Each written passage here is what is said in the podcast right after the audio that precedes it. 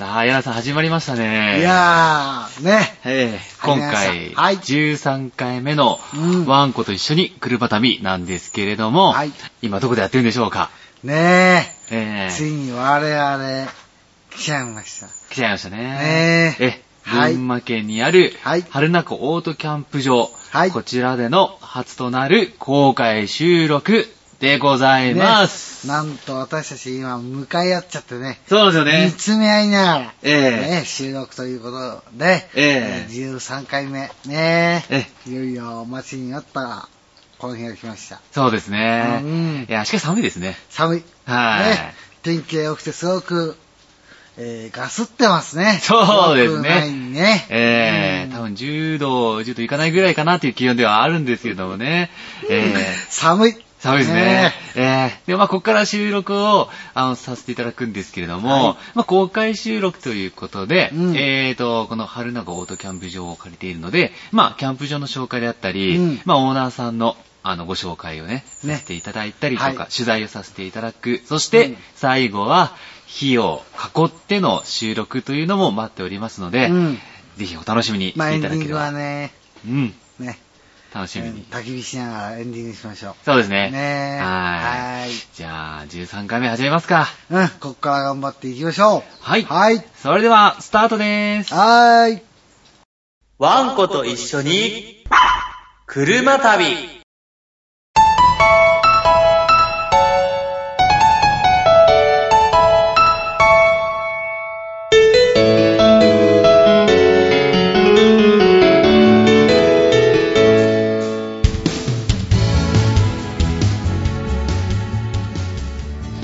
どうも、この番組のパーソナリティのミッチーです。そして、毎度、春中オートキャンプ場にいるヤーナさんです。よろしくお願いしま。ますす。ということでね、はいはい原中オートキャンプ場、うん群馬県にあるわけなんですけれども、標高が1500メートルとね、うん高い位置もあって、オープニング、まあ最初でも言ったんですけれども、寒いですね。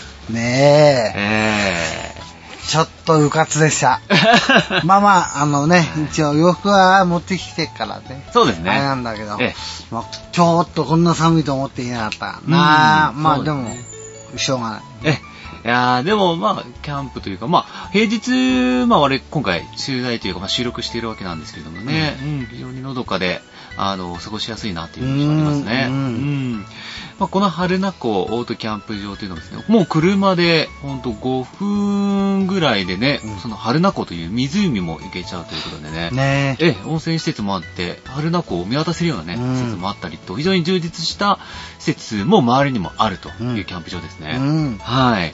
で、まあ、オーナオーさんとのつながりっていうのも実は僕らがうんいろいろあったわけなんですけどね。ねえ、それちょっと本編でご紹介するをしまして、はいはいはいえ、13回目ということで、うん今回進めさせていただきます。うんえ、ただ、あのこういった形の公開収録と言いながらも、通常の収録もね、しますね。うん。え、いつも通りのヤンさん教えても収録しますので、どうぞお楽しみに。そうね、キャンプしながらのね、ING 系と言いますか、そこでのね、ヤンさん教えて、なので、はい。今まさに、はい。ミッチーが何を考えているのか、私にはわかりません。そうですね。うんはい。はいまあ、そういった流れになってますので、うんはいええー45分間ですかね、うん1時間にならないぐらいの、まあ、ボリュームになるかと思うんですけれども、うんぜひ聞いていただければと思います。はい。はい。それでは、じゃあ、そろそろ先に進みますか。そうね、本編行きましょうか。はい。はいそれでは本編でーす。はいはい。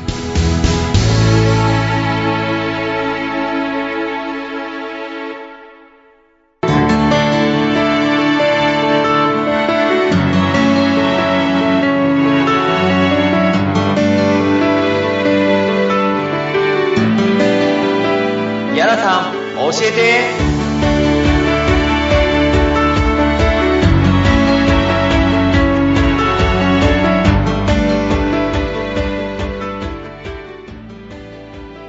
はい、ここからヤナさん教えてのコーナーです。はい、毎回ドキドキ。はい。私、ミッチーの疑問やえ質問をプロの矢野さんにはい答えてもらうというコーナーなんですけれども、はいはい。はい。えー、今回、春名コードキャンプ場で、うん私はテントを張って、うんえー、や、まあやっていまして、矢野さんは、もう、おなじみの、うん。この、キャンピングカーで来ているということなんですけれども、ちょっとね、今回、あの、雨が降ったりと、うんまあ、テントが濡れちゃってるわけなんですよ。はいはい。ということで、ちょっとですね、ヤナさんに、うんテント、まあ、僕、あと、タープを立てるわけなんですけども、うん乾かし方って何かコツだったりあるかなと。あ、なるほどね。はい。まあ、晴れれば、その場で乾かすのもありかと思うんですけども、はいはいはいまあ、雨の日の撤収作業もあったりもあると思うので、うんそのあたり、柳さんだったら、どうしてるのかなと思ったので、うんそのあたりを聞きたいです。なるほど。はい。わかりました。お答えしましょう。はいよろしくお願いしますはい。まずね、キャンプ場のね、立地にもよりますけども、ええええここは比較的木がね、う。うんん、生い茂っているキャンプ場なので、はい。えー私の場合ね、こういうところで、まあ、雨に濡れたタープおよびテントをしまおうかとはい。いう時には、え必ずタオルを用意しておいて、2、3枚、え、2、3枚。うん、用意しておいて、乾いたタオルをね、ええそんで、えー撤収しようという時に、えー雨が降っているならば、はい。ね、えーその中でも、ずぶ濡れのまま、うん片すのではなく、はい雨の中でもね、その土砂降りの時は別ですよ。まあえええ、しょうがない。これはね。そうでない時うんは、タオルで拭きながら、畳んでっちゃうんですよ。うーんそうすると、はい。まあ、びちゃびちゃっていうかな、濡れてる感覚が最小限で済むんで、うん。とりあえず一旦それで、えーしまいます。ほんで、まあ、車の中でね、えーテントしまう袋自体、本来は防水にはなっているはずなんですが、ええそんでもね、ちょっと雨が垂れてきたりとかって怖いよと。うんいうのであれば、はいえー例えばテントの天幕の部分とかね、はいそこら辺の部分はしまって、えーとまあ、家庭用にあるゴミ袋。ありますよね、はい。こちらにしまってからしまう。そこのゴミ袋に入れてからええ。ほんで、えー、とテントのねあの普通のなんていうんですか、えー収納袋で収納袋、はい。まあそこに入れる。そうすると、まあ、家に着くまでは、まあ、車の中汚したりとかね、うん。濡れたりこれ防止になりますでしょ、はい。うん、でそうやってしまうと、まあ、インナーの部分は濡れませんから。ああ、うん。そうですね。うんでタープを張ってる場合ね、はい。えータープが一番最後ですからねえしまうのは、うん、テントを先にしまいますそれでインタープを先にしまっちゃうとテントのインナーをしまうときに雨雨の中でねインナーをしまわなければならないのでええ。タープを足しておいて、えーインナーはタープの中に持ってきてそこで畳むと。言えばインナーは縫えませんよね。ええ、確かに。うんうん。であのインナーの、えー要は地面側ですか、はいまあ、汚れてますんでここはの部分っていうものは雑巾さっき言ったタオルで拭いてしまってあげると、はい。ね、で最後にタープをしまう、まあ、これもまあ軽くでもいいのでね、はい拭きながら聞きながら。しまってあげるはい。はいなるほど。はい。そして、一番大切なのは、家に帰ったら、できるだけ早く、ね、はい。えーテント、タープをまた、えー収納袋から出し、本格的に、えー乾かしてあげる。はい。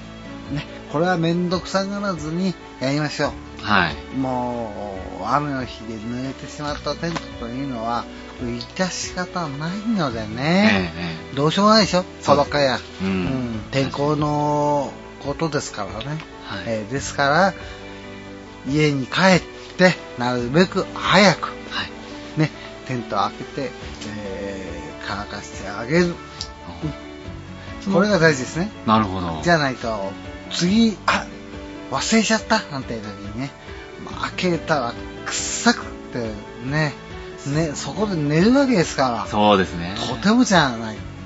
ね。うん。うんですから、うん、乾かす作業というのは面倒であれ、うん、これもね、はい。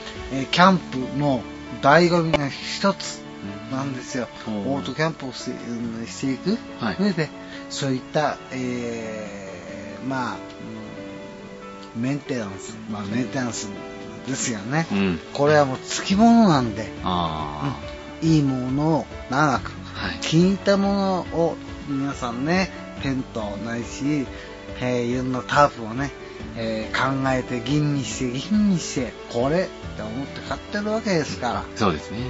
うん、まあ大事に使うためにはね、はい。そういった、うん、メンテナンス。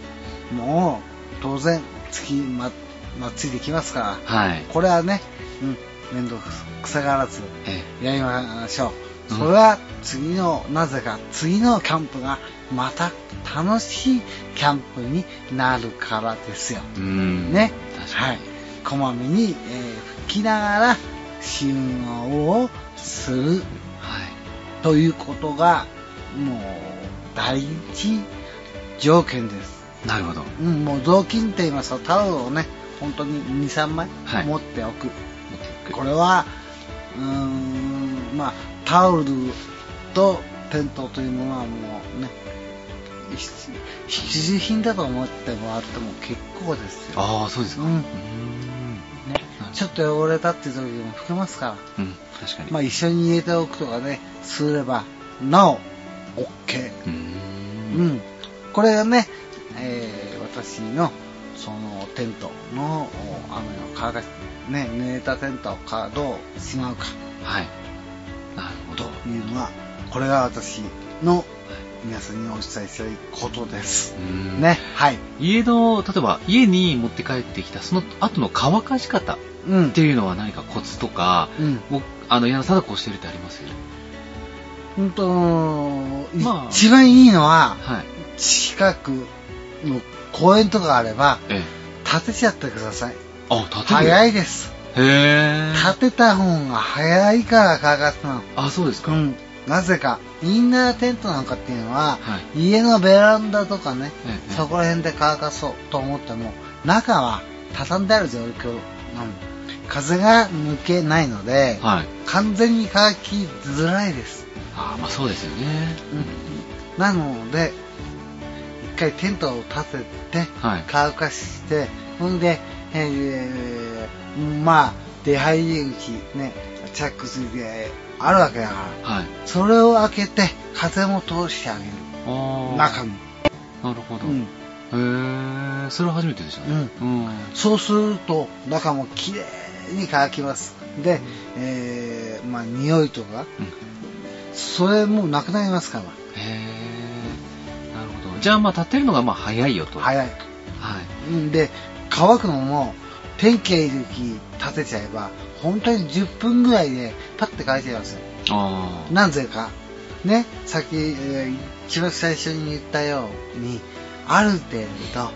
拭いてますでしょはい。ですから、拭いた方がいいって言ってるんですよ。もう完全にびしょびしょだったら乾くまで時間かかるんで。そうですね。うん確かに。なるほどね。うん。近くに正直僕ないんですよ、公園が。うん。うん。で、マンションなので、まあ、乾かす場所って言ったらベランダしかないよなと思うんですけど。あなるほどねまあそれはそれで。その方の場合は、はいえっ、と、一一回表乾かしますでしょえそしたら裏返しにしてください。洋服、例えば T シャツ。を洗って洗濯物で乾かします。え普通の向きで乾かします。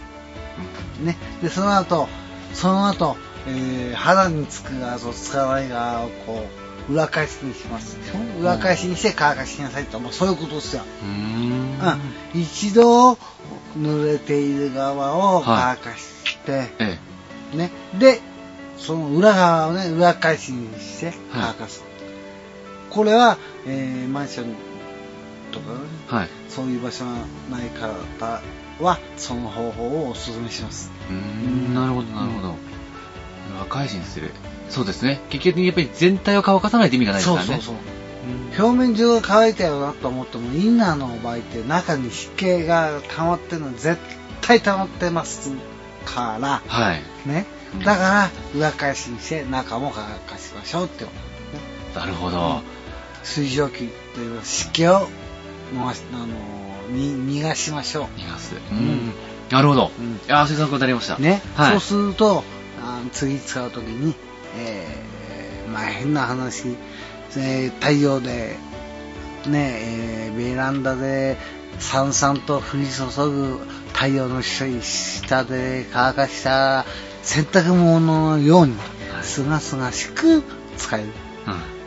ということですね。なるほど。うん簡単に言えばね。ああ、うん。そうですよね。じゃあ早速ちょっと今回、片付けたから、片付けたら、まうんあ雨降ってたら、そう吹きながら収納と入れて、うん帰ったら乾かすと。そえ、それをちょっとやってみようと思います。う。うん。ね。はいそして次のキャンプに行けば、あ、本当だ、ちょっと匂いもないし、んうん、なんかね、テントの中が、あのー、立てた瞬間に乾燥しますよ。あーカラッとしてっから、わかるわかる。あーそれ重要ですね。うん確かに地べっとした中で寝るのはね。そう。意外とこう開いた後に、うなんだ、ちょっと湿っぽいぞっていうことがあるんですよね。完全にやんないと。えさっきも言ったように、中側をえ。乾かさないまんま閉まっちゃうと。はい。表乾いてっから大丈夫だろうなんて思うと、はい。次キャンプに行って、インナー開いた瞬間に、おや、おや、なんか湿っぽいぞということなの。そう。うんそうええですもんね。わ、かりました。ね。はい。それを実践してみてください。わかりました。はい。え、いえ、参考になりました。はい。はい。どうもありがとうございました。はい、どう。も。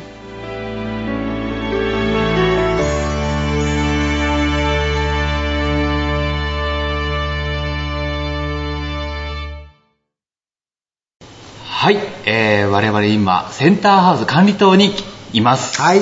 はい。えー、ここの、えー、キャンプ場の代表をされている前住徳夫さんと、まあ、お話をして、ね、取材したいなと思っております。よろしくお願いします。はいよろしくお願いしますえー、前住さんとはですね、はい実は特別なご縁があるということなんですけれども、はい。3人ね。はい。はい。あのー、私とね、柳さんは、えーオートキャンプインストラクターというのは、すでにもう皆さんは、あの、周知の、まあ、知ってるとはと思うんですけれども、うん実は前住さんも、はいオートキャンプインストラクターで、はい。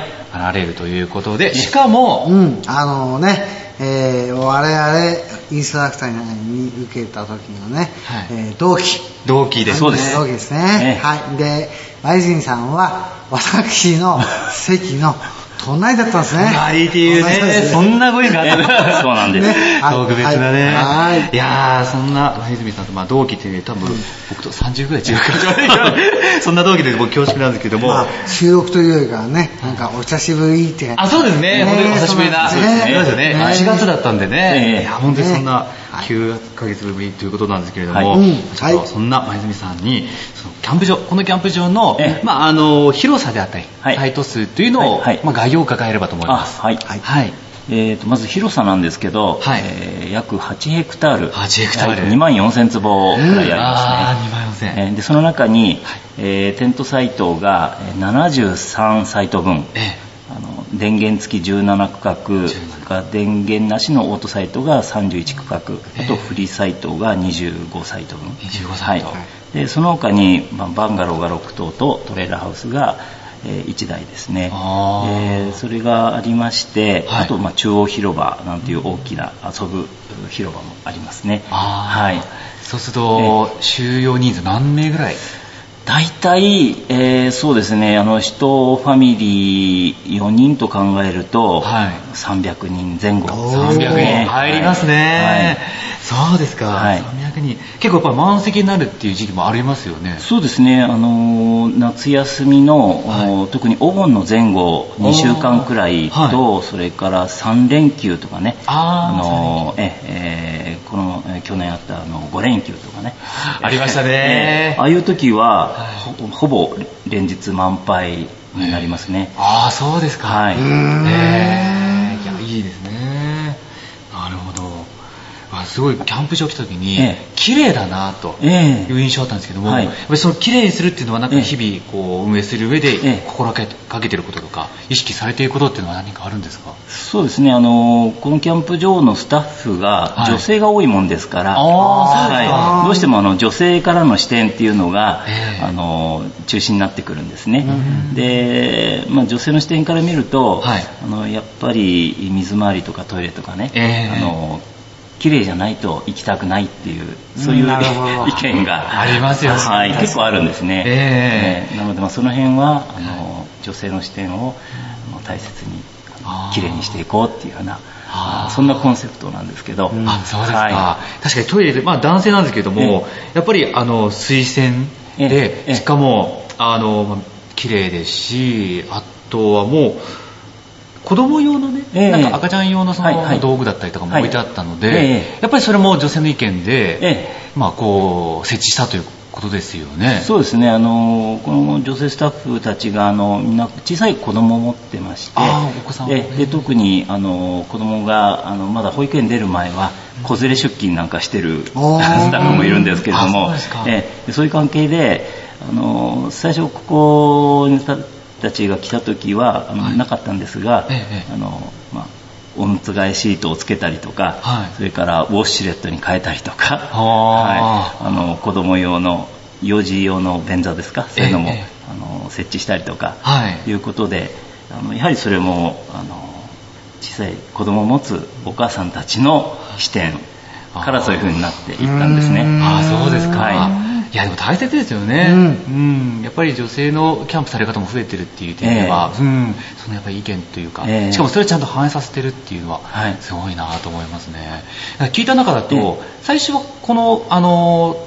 東京都、まあ、群馬県が建てたそうですね。ね。あのここも途中も県有地なんですけれども、ええ。はい、あの県有地の中に、まあ、県があの作って、はい。で県の外郭団体が直営で最初の頃は運営してたんですけれども、ええそれを10年前から私たちが引き受けて、はい、やってます。うんあそうですか、はい。その私たちっていうのがどういうグループでしたっけ？ああのアドベンチャー集団 DO っていう、まあ、団体なんですけれどもこれ別にあの株式会社とかそういう会社組織ではないんですね。あそうなんですね。ええ。ええ。あのまあ、35、6年前から子どもたちの自然体験活動を年間通して行っている団体なんですけれども、ええーそこがたまたまあのこのキャンプ場を使っていろんな子どものキャンプですとか、はい。あの体験活動をやってたもんですから、ええ。まあそういう縁もあって、うん。こちらに来ることになったんですが、はい。なるほど。そうですよね。なんかこの自然体験プログラムってええいうのもまあええ。実施されているとはい。いうことで、はい。あのまあその Do っていうのはありながらやっぱりこうええ。毎年定期的にやっているイベントっていうのは何かあるんですか、あありますね。あのやっぱり子どもたちなので夏休みとか、はい。春休み冬休み、ええ。まあそういう時が活動の中心になるんですけれども、はい。あの毎年子どもたちのおキャンプをやってるんですがこええ。れやってるのはちょっとあの冒険キャンプって言って、おまあ、あのあまりこうおいろいろなんていうんですかねあのうん。サービスされるようなものではなくて、ええ。子どもたちが自分たちであの作り上げていくようなそんなキャンプですね。いいですね。自発的に子どもたちが動いてやっていくと、そうですね。ああそれは、はい。そうですよね。東京の子たちとかは全然そういうの経験できないですもんね。東京にいたら。こっちに来てそういうのができればえええ。嬉しいですよね、はい大体まあ平均してええ。毎年どれぐらいの子たち何名ぐらい来るんですか、えーとですね、そうですね、大体年間通して500人くらいの子供たちが、あ500人。はい、来てますね。すごいね。すごいですよね、うん。いやーやっぱそれぐらい子たちが来て楽しんでいく、ええ。リピーターもやっぱいるんですか？リピーターが多いです。あそうですか。はい、大体半数ちょっとぐらいはリピーターだと思います。へえ大体何歳とか何小学何年生がいつどれぐらいまでの子たちが参加するんですか？えーとここはですね、あのどの授業でも4歳以上だったら参加できるんですね。あそうですか。はい、4歳から、まあ、中学生までなんですけども、はい。で中学生は、まあ、ほとんどいないですね。あそうですか、えーぱ小学生たちの、ええ。まあ、元気というかまあこう、ええ。ね、そういう子たちが来て。そうですね。で最近はあの低学年の子が結構多くて、へえ。えー小学生2年生以下の子が増えつつありますね、あそうですか。はへえいいですね。こういうところでもう思いっきりはしゃいで、えでもう楽しい笑顔で帰っていくと、はい。あー幸せな仕事ですね。いやーそうですか。なるほど。やっぱりその子供たちをそういった形で活動させるって、はいなんかきっかけというか、はい。なんかそのやることになったっていうのは、まあ、え。えスクールがあったと思うんですけれども、えあと加えてそのなんだかね、まあ、子供たちが何かあった時っていうわけではないと思うんですけど、はい。メディカル面救急面でもなんかこちらが充実していると聞いたんですけれども、そうですね。やっぱりあの子どもたちのその冒険キャンプをやっているとですね、ええ。まあ刃物を使うことが非常に多いんですね。でですか。まあ、ナイフ一人一人持って、ええ。それで自分たちの使う箸を作ったり、はい。それからまあ料理なんかも全部ナイフでやるんですね、はい。そうするとどうしてもあの指を切ったりやけどしたりでそういう怪我が出てきてで自然の中の活動なので、はい。まあ、あの蜂に刺されただの虫に刺されただの転んで怪我をしただのえいろんな怪我が出るんですね、はい。でそれをあのーそれに対応するためにやっぱり自分たちも、あの応急処置などの知識を持ってなければならないし、ええ。技術も持ってなきゃならないということで。うん。それで、あの応急処置のいろんなライセンスがあるんですけれども、ええ。そういうのを取得するようになったんですね。ああ、素晴らしいな。そうですね。やっぱりススタッフの人にしてもらうっていうのは嬉しいですよね。お母さんたちもなんか安心して預けられるっていうのもありますよね、えなんなんでしょうメディックファーストエイドとか。そうですね、メディックファーストエイドっていう、あのこれは世界共通の、はい。えー救急救命のあのものなんですけども、その中でもあのチャイルドケアプラスっていうのがあって、ええこれはあの乳児から、はい。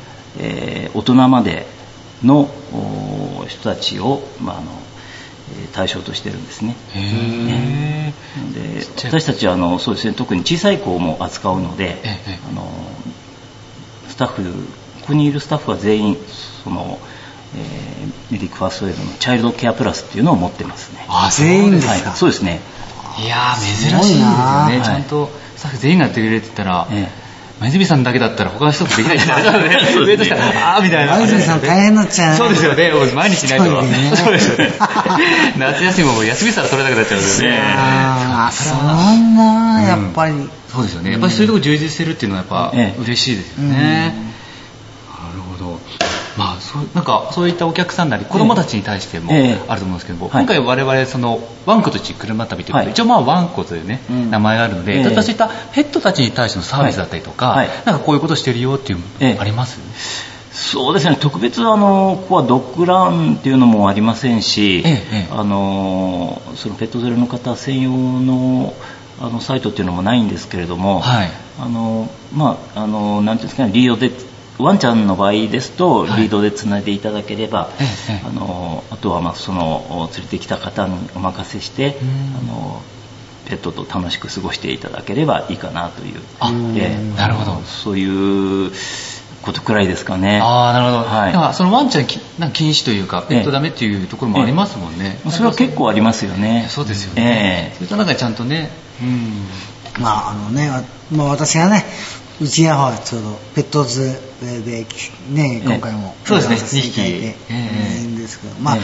ペットズ代表として、はい。えー今後ね、ドッグランなどの検討を、あえて、あえて。来年うんできればね、できそういうのがあると、もっとやっぱりね、ええワンちゃん連れも来やすいし、ああえ、ドッグランあるんだっていうのがあればね、うん、いいかなと思いますのはいで、ぜひ、はい。ご検討。頭の隅に入れてもらえればありがたいということですね。なるほど、はい。あと気になったのは結構ここ最近グランピングであったりとか、ええ。まあ、女子キャンプって言われるような、はあとはそう例えばフェスとかもやっぱり外でね、ええやれるところもあると思うんですけど、ええ。まあ、そういったまあ流行というか、はい。そういった結構皆さんが集まるようなはい企画だったりとか、ええ。なんかその流、まあ、そういった流れとかをちょっと意識した新しいええ取り組みとか何かされてます？ここ最近で。そうですねあの、まあ、こうキャンプ場自体でそういう大きなイベントっていうのはやらないんですけれども、ええ。ただあの、えーキャンプ用品のメーカーさんなどが、あのだいぶこう使っていただいていろんなイベントをしていただいているのであそうですか。えーそういうのに協力する形で、ええ。あのいろんなことやってるんですね。あそうですか、ええ。じゃあコールマさんも。そうですね、コールマンさんは今年2回、あのキャンプカレッジっていうあのイベントやったんですけども、はい。その中で、えー、と私たちがあの子供向けの、えええープログラムを担当してるんですね。あそうですか、はい、あなのであのそのイベントをこう遠くで見てるんではなくて、はい。あの一緒になってそのイベントを、まあ実施するってで私たちの得意な分野である子どもたちのあの自然体験活動を引き受けて、えー行うというそんな形であそうですか、はい。ああすごい。やっぱ強みを持ったねねイベントっていうのはいいですよねね。うん。ああそうですか、今後なんかこうされるイベントっていうのはあるんですか、そのえコールマンさんとかとはまた別で独自でやられるイベントって今後そうですね、あの今考えているのは、はい、あの実はあの11月下旬から、はい、えー、4月の、まあ、中旬ぐらいまで冬季閉鎖に入るんですね、えー、冬場は、まあ、あの雪が積もって、うん、気温も結構低くなるもんですから、えー、あのちょっとキャンプ場としては営業できないんですけれども、はい、あのただ、えー、雪があるもんですから、うん、まああの子供向けのは前からやってるんですけども、ええ、スノーシューを使って、うん、えー、雪の上を歩いてスノートレッキングをやったりからの動物たちの足跡がいっぱいついてるので、はい、それを追うアニマルトラッキングっていうのがあるんですけどそれを追っていくと例えばウサギの足跡があってでそれを追いかける狐の足跡があってであのウサギが立ち止まってあの枝を食べたり皮を食べたりえー、そこでおしっこしたりうんちをしたり。でそういうのをこう発見しながら歩くことができるんです、ね、あ楽しそうだ。楽しそうですね。そういう親子で楽しめる、まあ、そういうイベントをちょっとここであの今年からやっていこうかなと思ってます。ああそれ注目。それ今年か。らはい。ああそれ面白そうですね。面白い面白い。ねねなんかなんか何日か泊まってのなんかものですか、ええ、日帰りでも帰れるような？そうですね。あの、まあ、日帰りちょっと冬場は泊まるのが難しいので、ええ。えー、日帰りが中心になるかなと思うんですけれども、えまあ、子供たちだけのあのものはここに泊まって中に泊まって。あそうですか、はい、それで行ってます。ああそうですか、はい、じゃあもう年が年中イベントがあっていいですね、ああそうですか。ありがとうございますちょっと最後に、ええ、あのリスナーさんであったりとか、はい、まあ、今後あのなんかこうなんですかね将来的なこのキャンプ場をこうしていきたいとか、え、なんかリスナーさんに対しての、ちょっとなんかアピールというかこんな場所ですよということがあればちょっとお一言いただけたらと思うんですけども、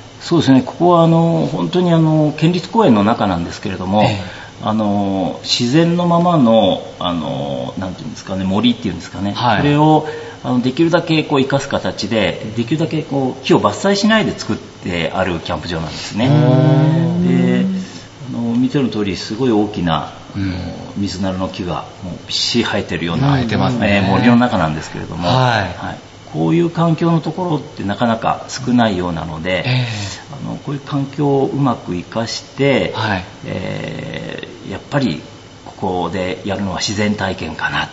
あの自然体験プログラムかなと思ってるのであの一般の来られたあのファミリーとか、はい、お客様に対して、まあ、あのいろんな形の自然体験活動が提供できるといいかなと思ってるんですね。えー、あとあのファミリーの方あのすごい多いんですよここは、はい、えー、っと利用者の大体8割ちょっとかなくらいが小さいお子様連れのファミリーなんです。8割も。はい。なので、まあ、特にファミリーに対してのあのいろんなそういうイベント提供とか、はい、サービスとかそういうのはちょっと充実これからも充実していきたいなと思ってます。ああそうですか。はい、いや嬉しいですよね。ねそうですね。はいでそらマジさんなんかはあの30年間ぐらいね、小さいお子さんに対してのその自然活動を提供してきたということなんですけどね、私が一つだけ30年間の間で、最初の頃と今と、えー、なんかこう大きく変わってきた、はい、自然のなんかのこういうものが変わったよとか、えー、受ける側の人たちがこういう風になったよという変わったものって大きく変わったところってあります？えー、親の意識ですかね。ああなるほどね、はい、親の意識。あのもう30年前はもうとにかく子どもたちをもう山の中に放り出して、本当にその冒険的なワイルドな体験を、あのしてきてほしいっていう風な形で、はい、あのもう怪我をして帰ってきてもそれは当たり前だろうみたいな親がほとんどだったんですけど、えー、今はあの違うんですね。とってもこうお子様を大事に思ってるあの親御さんが多いので、えー、えー、ちょっと怪我をして帰ってもどういうことですか？なんていうね、えー、問い合わせが来たりとかああったり。それからあの、えー、そのワイルドさっていうのがそれほど求められていないようなそんな気がしますね。ね。それよりも自然の中であのいろんな体験をしてどんな学びをしたかっていうその辺を非常に気にするような親御さんが多いような気がします。学び。はい。わかりますよ、うーん、だ俺はどっちかっていうとワイルド方よ。ワイルドですよねやつはワイルドワイルドワイルドの方があって、当然だろうと思うけど、なるほど。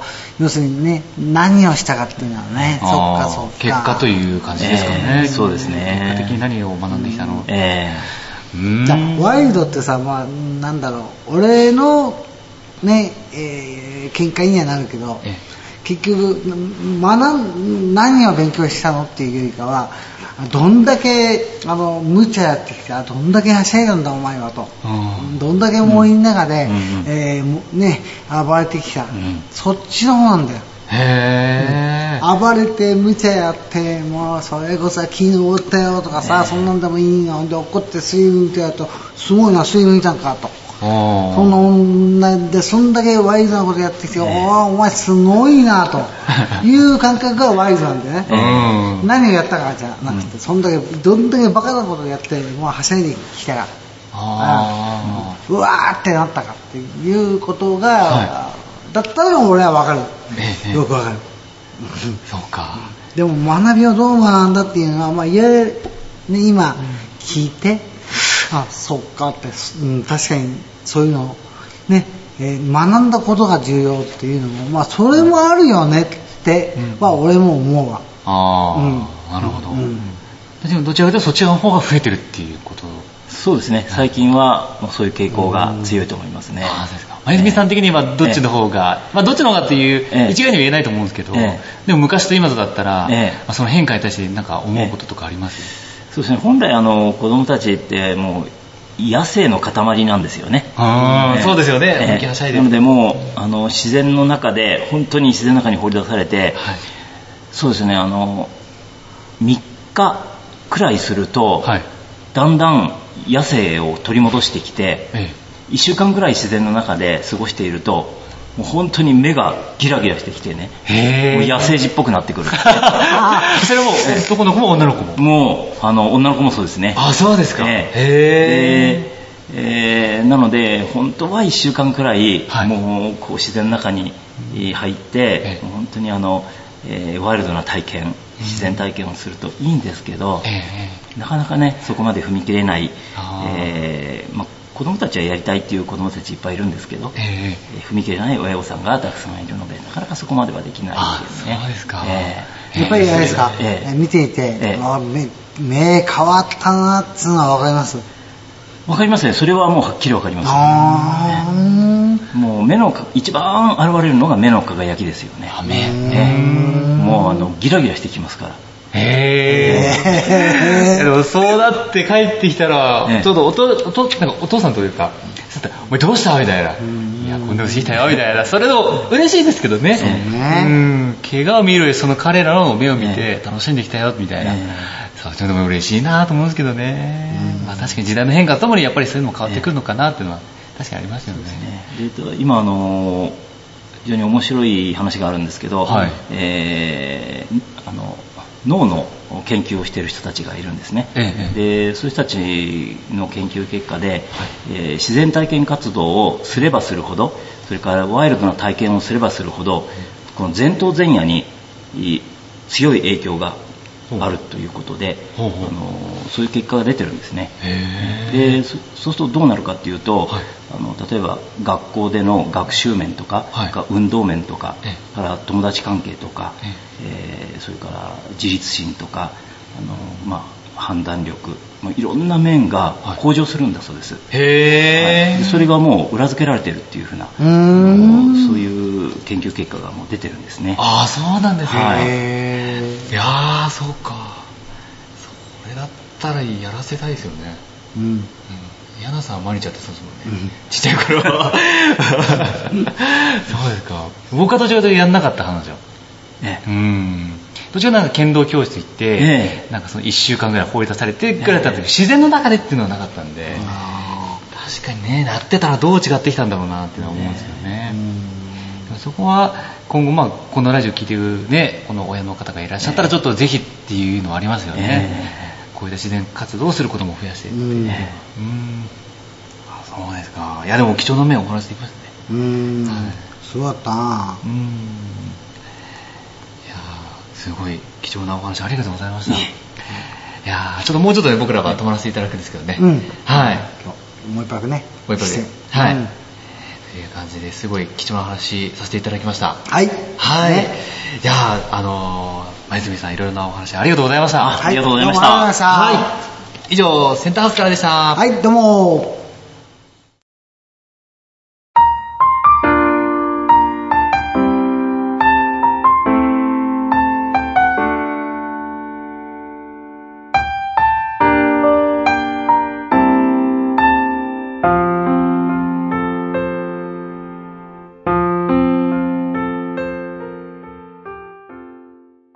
はい、それではエンディングでーす。はい、いいです。はい。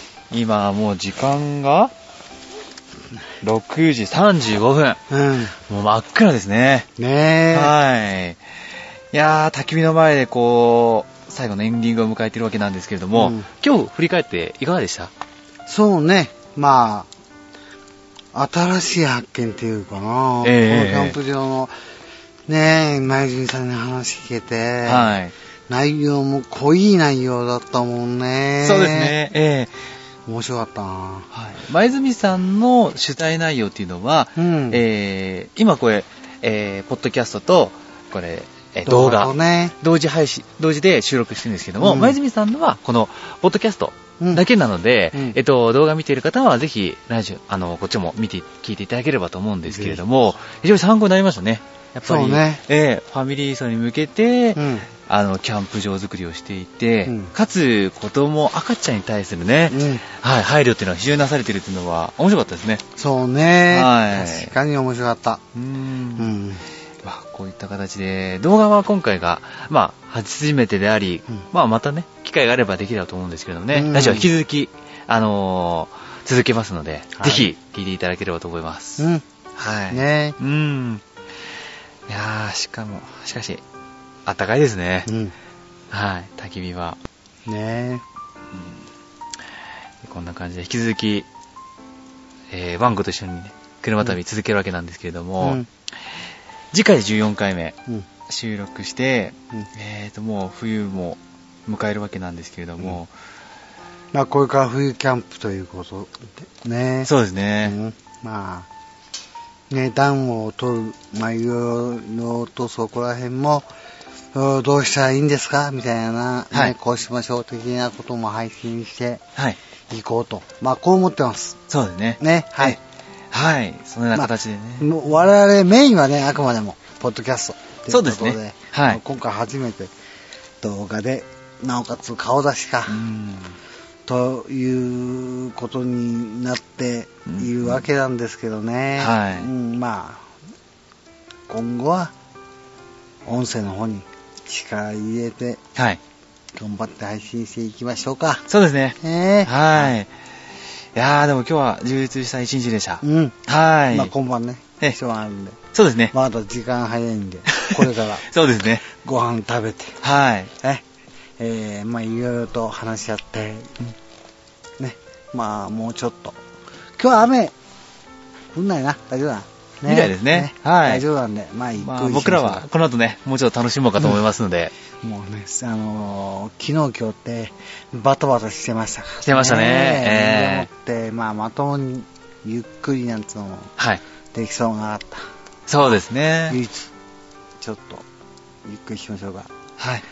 そうですね。ええはい。